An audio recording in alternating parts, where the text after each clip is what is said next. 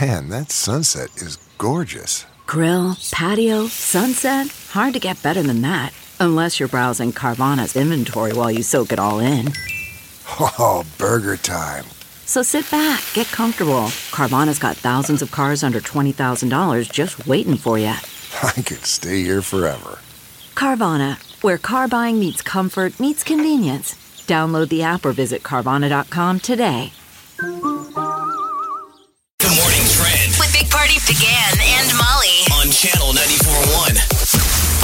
Disney Plus launch day is here in the wee hours of the morning. Disney joined the streaming service wars, and the rollout is clunky. So, do you got FOMO yet? Are you guys feeling tense that there's shows that you can't watch yet? Don't even care. I really want to see that Mandalorian. Yeah, Yeah. Everything on there, I from what I understand, correct me if I'm wrong, Molly. You would know more on this uh, thing. Everything there's nothing rated R on this on this uh, streaming is what I was kind of reading, right? So I would everything- imagine that's probably the case. I Okay. don't know All if right. Disney has any R properties. Okay. All You know right. what I'm saying? Like, so it's Marvel, Star Wars, Pixar, the whole Disney catalog. So that's it. Like, I mean, you can watch golden oldies, like movies from the There's vault nothing that in the you vault. haven't seen. Yeah, Oh, so really? nothing's in the vault now. You- You have full access to the vault, Yes. basically. Wow. Disney Plus is the vault. Which is like unbelievable for Super Disney fans. People have been waiting, you know, and they also teamed up with like Hulu and E ESPN Plus to make like a big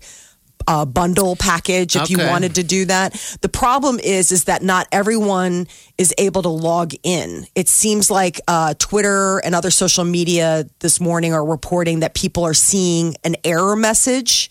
It actually feat- features, you know, remember Wreck It Ralph? Yeah, I'd love. I And- was just going to ask about that. That's going to be on it. Yeah. Okay. So the glitch is the deal is that when you get the unable to connect to Disney Plus, it's Wreck It Ralph and Vanellope the glitch. Okay. Ah. They're telling you that you can't get on.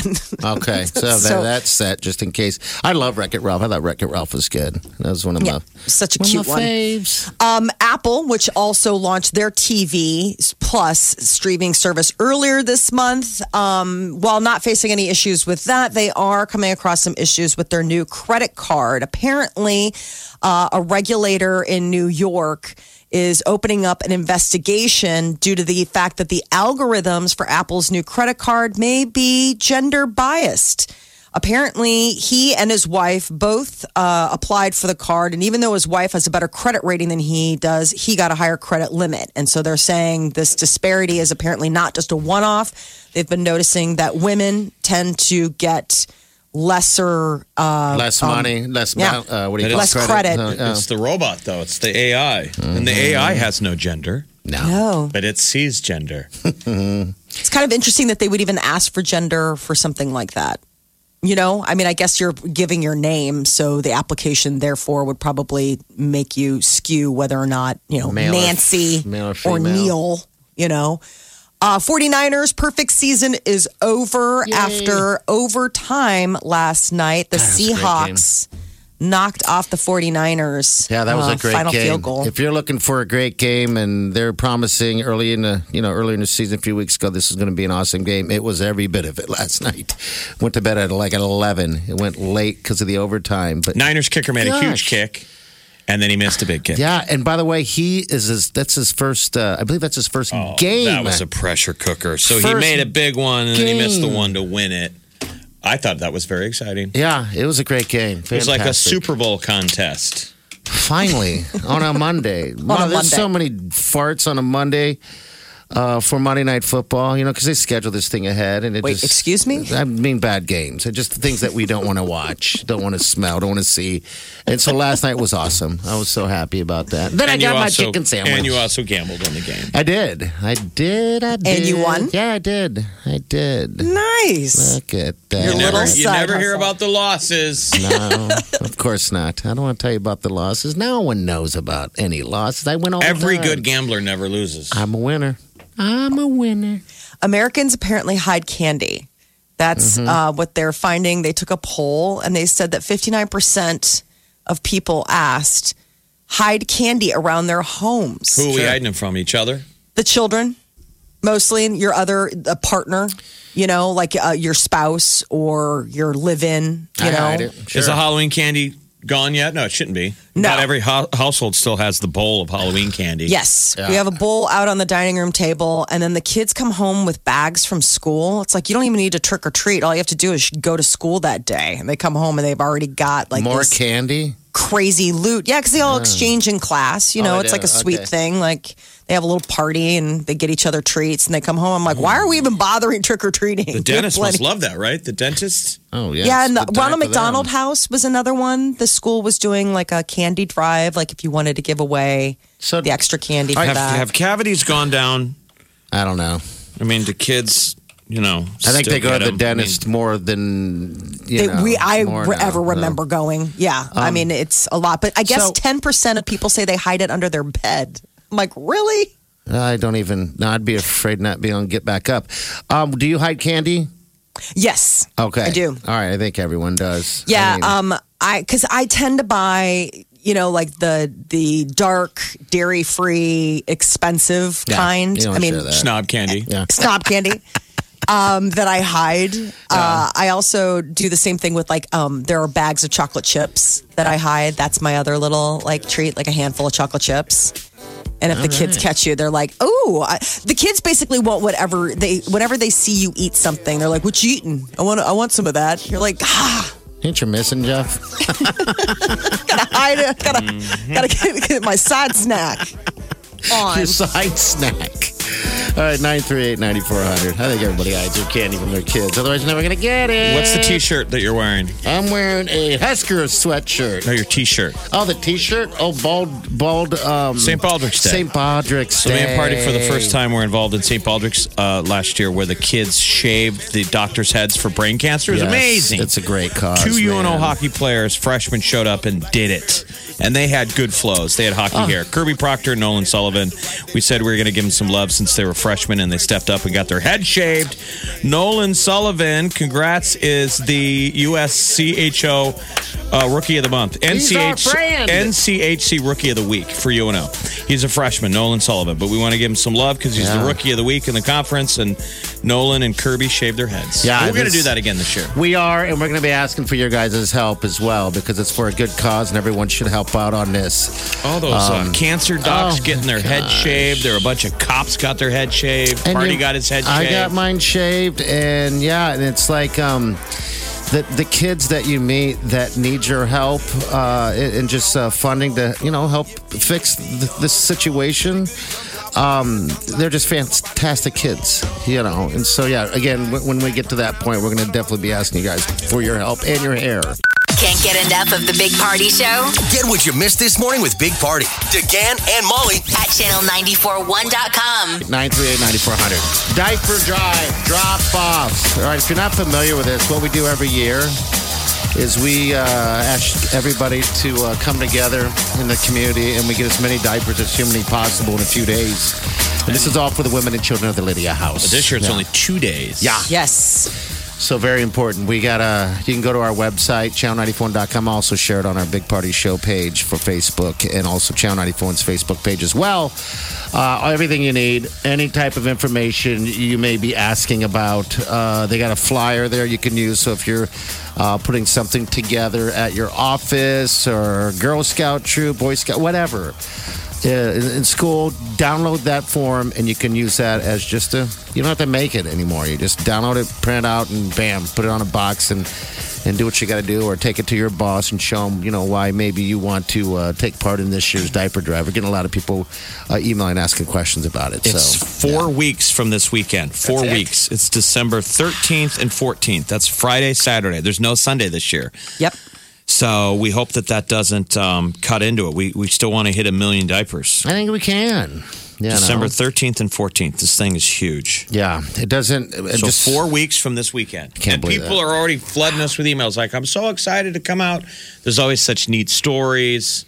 Yeah. Um, there's sort of some sad stories, but it's like redemption. You know how many people show up and they say we're donating in honor of yeah, of uh, whoever. uh, that they cool. lost. You know, it's a fantastic deal. If, if you get the bah humbugs, this will sweep them away. I mean, you get the, the Christmas spirit when you swing by the diaper drive because it's just a bunch of strangers coming together like we know each other. Yeah. People become real friendly for a couple of days. Oh yeah, exes. We're all friends again Yeah. for a day. Some of them you didn't even When know you they're- recognize, Yeah, when you but- recognize them, Some of them he didn't know was an ex. He goes, it "It's is so nice lovely to meet- meet you. to meet listeners like you. She's like, Mike? Well, we dated, so there's that. What? No. Or he gets on the bus freaking out. Who was that? I, I had to tell him. Like, buddy. Well, that just is a reflection of how how uh, that relationship, that short relationship, was uh, so memorable. That's Wow. that's what happens when you do this thing for 17 years. Mm. Yes, that's how long this thing has been going on, and we damn near started this thing, uh, you know, and um, and it has grown immensely. And I mean, just an example of how um, but, you know, I know many diapers that that comes through, and, and how it helps people. When there was that uh, hurricane that hit uh, Houston area. Uh, one of their biggest needs they needed right there because I mean they just got just beat out, beat down. We're diapers for the babies. I mean, how can you say no to babies? So the Liddy House is able to ship a whole truck down there and help out uh, on that way. And so everything that we give, it goes out and it helps people, and that's important. Um, and, and there's other places, other cities. Candace, we'll get her on the phone eventually here soon. That are like, how do you guys do this? I mean, we need diapers. How do you do it? And you know, Candace is honest. This is just a um, just an effort that we all did together, and we just keep growing it and growing it. So yeah, two days. I think we'll still hit it. It's only one last day. Just come on down, drop off the diapers uh, at the Linden Market Hy-Vee, and that's pretty much it. Simple. So if you're out and about, pick up diapers. And uh, yeah, again, this is for all the women and children of the Lydia. So if you have a question and you're going, what? Channel941.com. Yeah, also volunteers, right? We're getting questions on volunteers. Also, you can uh, go to that channel94.com. Like Jeff said, just pin on down. Uh, 18 or older to volunteer, but we'll need those as well, whether it's uh, d- loading or unloading the diapers. That's a lot of diapers, right? There's a form that take you right there. So many kids driving through that have done it every year. Yeah. You know, that were a baby. They don't remember the first couple of years, but their parents said, you, you know, you've been going to the diaper drive since you were a baby. Yeah, they'll be driving. Some of them will Not be nuts. driving this year. The tea is next. With the Big Party Morning Show on Channel 94.1. The Big Party Morning Show. Time to spill the tea. Ricky Gervais is coming back to host the Golden Globes. Is he really? Okay. said that he wasn't going to do it again, but apparently he is. And he gets, you know, pretty claws out when he does. He's not afraid to pull any punches. I think he needs the uh, the attention, right? Maybe. And what's he had? What's he done I know. lately? I, like Ricky Gervais. I think he's hilarious. Last thing I saw was he did that special for Netflix, I believe. And it was, you know, again, him, you know, complaining. Are you having a laugh? yeah, He exactly. walks out there with his beer. Remember, he's got a pint and he sets it on the podium Yeah, yeah. with his He's a good teeth guy. out. I mean, he really's got fangs out, making fun of does everybody, making have- Hollywood nervous. So the last time he did it was 2012. And he said at that point that this is the very last time I'm doing this. Well, never say never because Well- January 5th on NBC, you'll see Ricky Gervais hosting the 2020 Golden We also haven't Globes. seen a host of an award show in a while. He's the first to break the cycle. I wonder if they uh, paid him a ton of money. Well, Carol Burnett Award, you know, the big uh, the big award is going to Ellen DeGeneres this year. So I don't know. Maybe he just wanted to be around. Could be a cool year. Selena Gomez uh, says that being attacked over l- gaining weight really messed her up. You know, she's battled lupus. She's definitely undergone. I mean, don't you remember she underwent that um, transplant? Uh, and she said she really noticed when people started attacking her, and it got to her big time. Um, she said she's very happy with living her life right now, mostly because she's tuned out a lot of social media noise. You know, I was So she's listening. got those two new songs, and Yeah. she's going to be performing at the American Music Awards on the 24th of this month. That Lose You to Love Me is a really good tune. I mean, I just wonder. I was listening to the other day driving down. Go I on. was driving down the street and I was I turned it up, you know, and I just wanted to hear all the lyrics to it. And it's like, it's if that's anything about Justin Bieber or whatever, that's just too bad. Were you crying? I want it. I want to cry now. Did your guideliner run? it was a mess. crying at a stoplight. Yeah, It's so relatable and real. He was having a bridezilla moment. yeah. I don't know. Maybe it's the wedding stress and the song, and it hit me at the same time, and I couldn't get a Popeye's chicken sandwich, and I fell apart.